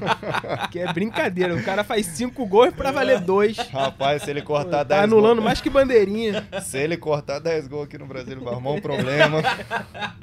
Nunca mais. Agora eu vou, Não. vou contar dobrado, Kardec. Voltando pro Brasil, cada erra gol, pra cima. Cada gol já vou falar, pede música aí, tá tudo certo. Erra pra cima, fala 77.